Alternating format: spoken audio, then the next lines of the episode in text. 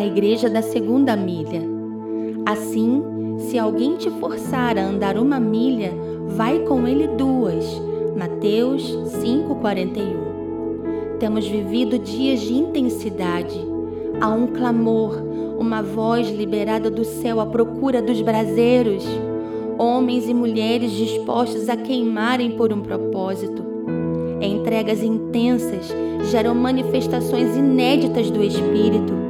Queremos viver milagres como os profetas do passado, mas não queremos entregar para o Senhor o que esses homens entregaram. Eu quero ser a igreja da segunda milha, a igreja do excedente, da intensidade. Existe uma igreja que canta e celebra, mas existe aquela que adora e rompe cadeias, como Paulo e Silas. Existe uma igreja que evangeliza, mas existe aquela que, como Estevão, entrega sua vida por um propósito.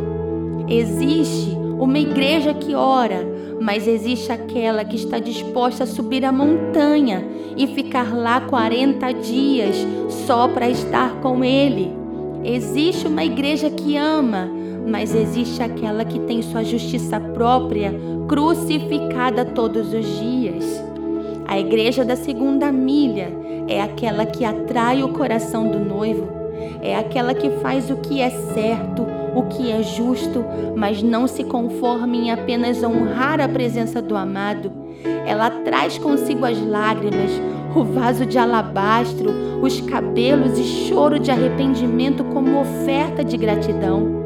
Igreja da segunda milha é aquela que deseja ardentemente ser tocada pelo céu, abraçada pelo Espírito e incendiada por causas que manifestem o reino.